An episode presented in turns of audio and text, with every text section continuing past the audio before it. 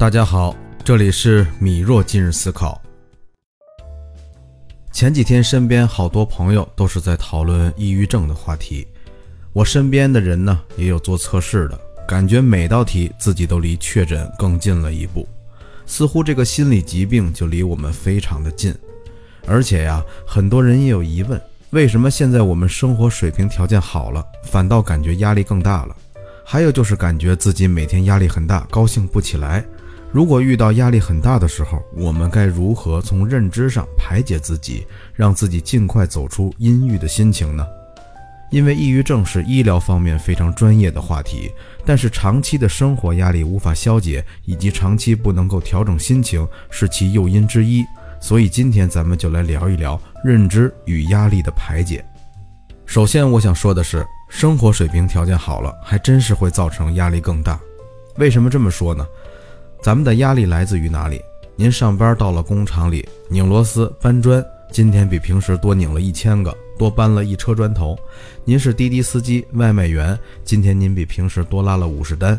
您如果是白领、是码农，今天多写了一个年度汇报，多敲了三百行代码。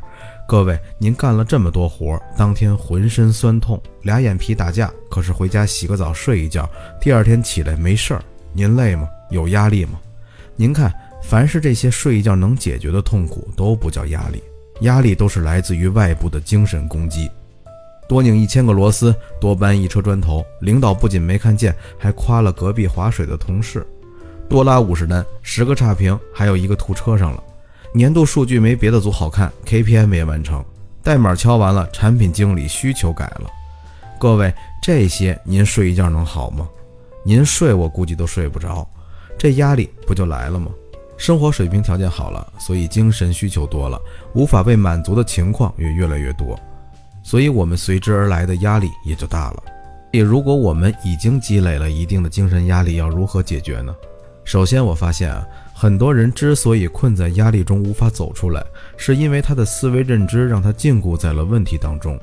请你来听听，当你遇到压力时，会不会反复思考下面这几类问题：为什么这个人要这样对我？为什么这种事儿会发生在我身上？为什么会有这种人？你看这些问题都在引导你去思考什么呀？去思考过去。你再反复思考起因，就是被困在了过去。这样你的思维永远解决不了问题，而是会把压力越积越多。所以，当我们遇到问题时，我们需要换种认知去思考。比如他这样对我了，我们该如何处理这段关系？这件事发生在我身上了，我该如何减少损失？我身边遇到这种人，我下次该如何应对他？你看，这样问自己问题，将会引导你去寻找答案。你将会思考未来，面对未来，你最终将会找到解决方案或是新的方向。即使不会完全规避损失，不那么完美，但至少你在向前走。这时你会发现事情变得可控，并且可以逐步化解，会变成你睡一觉过后能解决的痛苦。